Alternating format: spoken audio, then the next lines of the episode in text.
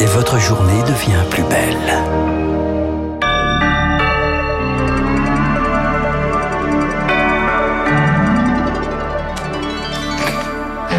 Voici donc les titres du journal. Tester, alerter, protéger, isoler, c'est toujours la ligne que se fixe la France pour tenter de freiner l'épidémie de Covid-19. Les voyageurs en provenance, vous savez, de plusieurs pays seront désormais soumis à une quarantaine obligatoire, mais d'autres passent entre les mailles du filet et cette nouvelle mesure risque d'être très compliquée à appliquer. Nous ne sommes pas en Asie, en Australie ou en Nouvelle-Zélande. Avec cinq jours de recherche intensive, la petite Mia enlevée dans les Vosges a été retrouvée hier en bonne santé à l'origine de ce kidnapping. Cinq hommes de la mouvance survivaliste, une pratique qui fait malheureusement de plus en plus d'adeptes. Et puis en football, la guerre est déclarée depuis cette nuit c'était tout à fait inattendu entre 12 grands clubs européens et l'UEFA. Ils ont annoncé hier soir vouloir créer leur propre compétition en concurrence directe avec la ligne des champions. Il est 8h01, voici Mélina Pacha. La France tente de se protéger contre les variants les plus virulents du Covid-19 et elle renforce ses mesures aux frontières. Après la suspension des vols avec le Brésil, la suspension qui est d'ailleurs prolongée d'une semaine, une quarantaine obligatoire de 10 jours va être mise en place à partir de demain pour les voyageurs en provenance d'Argentine, du Chili et d'Afrique du Sud.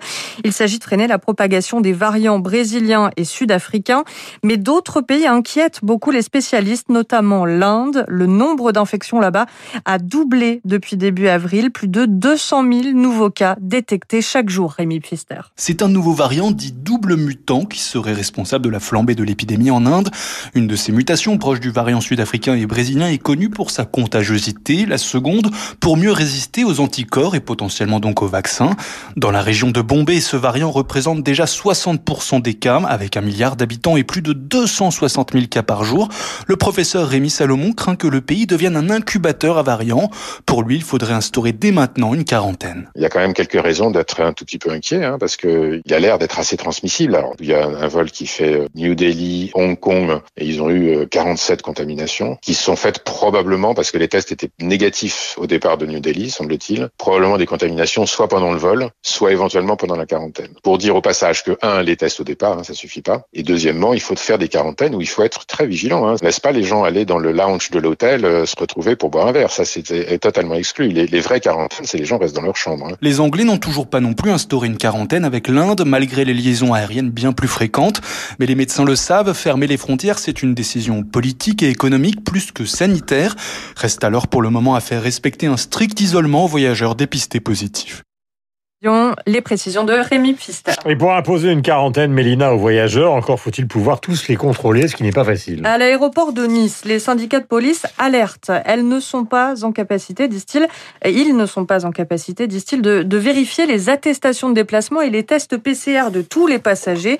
Laurent Martin de Frémont est le secrétaire départemental du syndicat Unité SGP Police des Alpes-Maritimes. On a le sentiment que on demande une chose légitime à certains de nos concitoyens et que dans dans le même temps, dans les aéroports, il y a une véritable pagaille. Les binationaux sont en mesure de euh, rentrer dans leur pays d'origine. Ils peuvent également revenir en France avec, en théorie, je dis bien en théorie, un test PCR négatif de moins de 72 heures, sauf que dans les faits, lorsqu'ils ne sont pas détenteurs de ce test PCR, nous prononçons des arrêtés de mise en dizaines. Mais la vraie question qu'il faut se poser aujourd'hui, c'est que ce suivi en dizaines fait-il l'objet de suites particulières? Nous, nous n'avons aucun regard sur ce suivi. Il faudrait qu'il y ait un petit peu plus de cohérence sur le projet. Un propos recueilli par Camille Schmitt pour Radio Classique. Radio Classique, le journal Mélina Fachin. Je me bats pour le droit à une vie paisible. Déclaration ce matin d'Emmanuel Macron à la une du Figaro qui défend sa politique en matière de sécurité qui est attaquée par toutes les oppositions. Le président de la République euh, ira aujourd'hui visiter un commissariat et un quartier populaire de Montpellier et il fait plusieurs annonces pour lutter contre les violences du quotidien, un grand débat sur la consommation de drogue, des caméras piétons pour tous les policiers. Et Guillaume Tabar y reviendra à la fin de ce journal. Gros coup dur pour les policiers attaqués et brûlés brûlés au cocktail Molotov dans leur voiture à Viry-Châtillon en 2016. Sur les 13 jeunes accusés, seuls 5 ont été condamnés hier en appel à des peines de prison allant de 6 à 18 ans. Huit autres ont été acquittés. Les syndicats de police dénoncent un naufrage judiciaire. La petite Mia qui avait été enlevée il y a cinq jours dans les Vosges, Milena Fachin, a été retrouvée saine et sauve hier. L'enfant de 8 ans se trouvait avec sa mère dans un squat en Suisse. Cinq hommes soupçonnés d'avoir organisé le kidnapping ont été mis en examen. Quatre d'entre eux placés en détention. Ce rapt, ils l'ont conçu comme une véritable opération militaire, l'opération Lima. Tous se disent survivalistes, une mouvance proche de l'extrême extrême droite venue des États-Unis et qui semble faire de plus en plus d'adeptes chez nous, Victoire Fort. C'est Kurt Saxon, libertarien américain sympathisant nazi, qui le premier utilise ce terme survivalisme dans les années 60. La théorie du mouvement reste encore inchangée en quelques mots, puisque le monde court à sa perte, mieux vaut se préparer à lutter. Juliette Grange est professeure des universités à Tours, spécialiste de philosophie politique et de l'extrême droite dans ce cadre-là, on s'arme, on fait des stages, on essaie euh, de s'exercer euh, au combat. C'est des groupes dispersés, euh, très volontaires, qui veulent agir. Agir contre l'immigration, contre la pédophilie, un mélange de causes avec toujours un même refus total de la parole de l'État teinté de conspirationnisme. Les survivalistes en France s'entraînent dans des stages commando, mais c'est finalement l'expression radicale d'une angoisse, d'une peur de l'avenir. Je vois monter là depuis une quinzaine d'années un tas de choses qui passent complètement inaperçues, qui sont hors des radars. Je crains que des personnes peut-être euh, finalement un peu radicales se laissent entraîner, comme dans les phénomènes sectaires, euh, vers euh, cette forme d'extrémisme particulier. Difficile de les dénombrer, ils n'ont pas de région, pas de représentants, pas de stratégie partisane. Victoire fort. En bref, à l'étranger, l'état de santé de l'opposant russe à Vladimir Poutine, Alexei Navalny, est de plus en plus préoccupant. Il est en grève de la faim dans sa prison depuis bientôt trois semaines.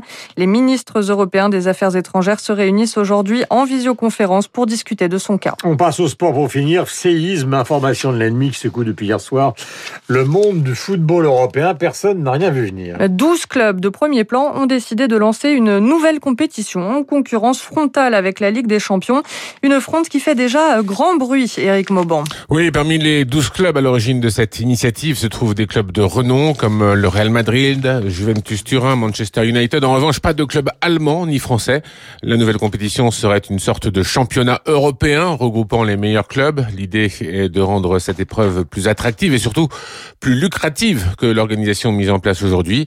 Les clubs qui décideraient d'y participer pourraient recevoir 3 milliards et demi d'euros, une manne financière uniquement destinée à des investissements en infrastructures et à compenser l'impact lié à la crise du Covid-19. Et cette compétition dissidente est loin de faire l'unanimité, c'est le qu'on puisse dire, Eric. Ah tout à fait, hein. l'UFA est furieuse de voir euh, son pouvoir remis en question. L'organisation qui a aujourd'hui la main sur tout le football européen a promis de répliquer en excluant les équipes dissidentes et leurs joueurs. Autre réaction immédiate, celle d'Emmanuel Macron. Il s'est félicité hier soir que les clubs français refusent de participer à cette Super Ligue européenne. Merci Eric Mauban. Du foot toujours avec les résultats de la 33e journée de Ligue 1 hier. Paris talonne désormais Lille d'un point au classement après sa victoire 3-2 contre saint Saint-Etienne, juste devant Monaco qui l'a emporté 3-0 à Bordeaux. Match nul un partout entre Brest et Lens et Nîmes-Strasbourg. 0-0 entre Reims et Metz. Victoire 2-0 de Dijon sur Nice et 2-1 pour Lyon contre Nantes. Et puis un mot de tennis pour finir, Guillaume. Le grec Stefanos Tsitsipas a remporté hier son premier Masters 1000 à Monte-Carlo. Victoire 6-3, 6-3 contre Andrei Roublev. Voilà, très beau match, mais évidemment tribune vide à cause de la Covid. Un disque magnifique, celui des Doors, qui s'appelle les Women. Ce fut le dernier album donc de ce groupe mythique euh, des années 70. Il faut dire que Morrison vivait, vous le savez, à Paris. Il est enterré au Père Lachaise. Il était à la fois alcoolique, dépressif. Il était devenu, lui qui était si beau obèse, il a été retrouvé mort euh, quelques temps plus tard dans la baignoire de son appartement à Paris. Il semble qu'on l'ait exfiltré d'une boîte de nuit pour que cette boîte de nuit ne ferme pas. Euh, voici donc cet album et surtout l'un des titres euh, qui résonne encore le plus aujourd'hui qui s'appelle Riders on the Storm. Riders on the Storm. Riders on the Storm. Into this house we're born. Into this world we're thrown. Like a dog without a bone.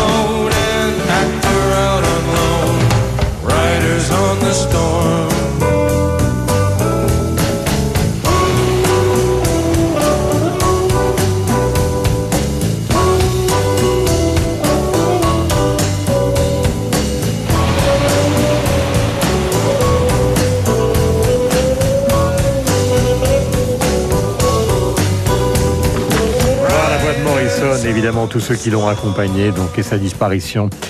Euh, les Doors ont tenté plusieurs fois d'ailleurs de revenir. Et puis maintenant donc euh, d'autres membres du groupe ont disparu, notamment celui qui jouait les keyboards et qui venait du monde euh, du jazz. Je rappelle que le jazz est sur l'antenne de Radio Classique, c'est Raymond Zanek, euh, tous les soirs à partir de 19h, grâce à Laurent Deville. Il est 8h10 minutes. Nous avons rendez-vous avec Guillaume Tabar pour savoir ce qu'il faut penser de l'interview du président de la République euh, sur les, dans les colonnes du Figaro ce matin. Et après, donc, nous serons avec euh, Bruno Megarbarn, qui est euh, professeur de médecine.